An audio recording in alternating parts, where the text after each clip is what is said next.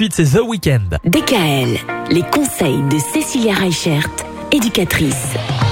On parle du printemps et des envies de bébé parce que apparemment ça va souvent ensemble. Quand on a envie de faire un bébé, il y a certains rendez-vous auxquels il ne faut surtout pas couper. On l'a dit, un bilan médical avec son généraliste, ça c'est capital.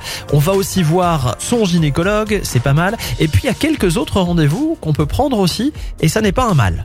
Bah oui, on pense pas forcément au rendez-vous chez notre dentiste et chez notre ophtalmo. Mais pourquoi faire L'ophtalmologue Eh ben, il faut pour euh, savoir. quand on va tomber enceinte Eh Ben oui, Ah bon il faut savoir que soigner les éventuels caries ou abcès, c'est hyper important parce que après, tous ces microbes, tous ces bactéries peuvent se transmettre au fœtus. Et du coup, bah, si on a des caries à soigner ou autre chose, notre dentiste va être aussi limité dans la prise en charge médicamenteuse parce qu'on le sait bien, quand on est enceinte, à part du paracétamol, eh ben, on n'a pas le droit à grand chose au niveau des médicaments.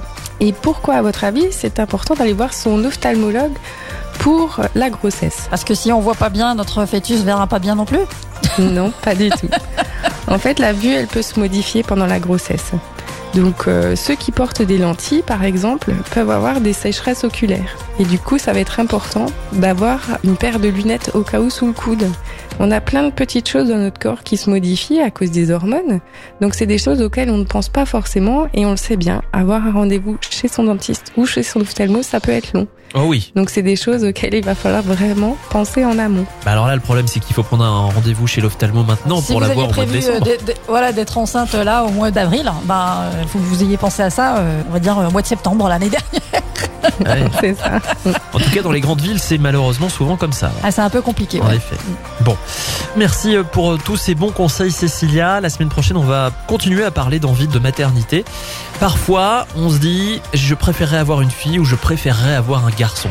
Il y a tout un tas de choses qui se disent là-dessus. Il y a des légendes. Est-ce que certaines sont vraies? Est-ce qu'elles sont toutes fausses?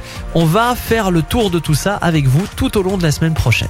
D'ici là, bon week-end Bon week-end, à la semaine prochaine. DKL, retrouvez l'ensemble des conseils de DKL sur notre site internet et l'ensemble des plateformes.